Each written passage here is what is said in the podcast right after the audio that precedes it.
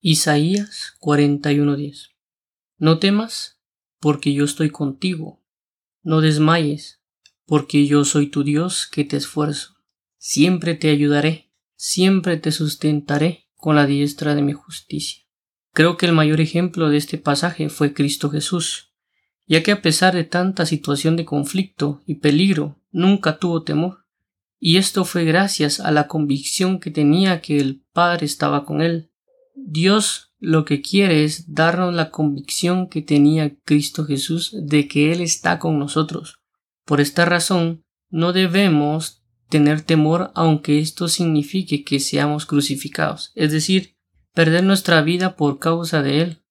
Así que si Dios ya te ha dicho que está contigo, no temas.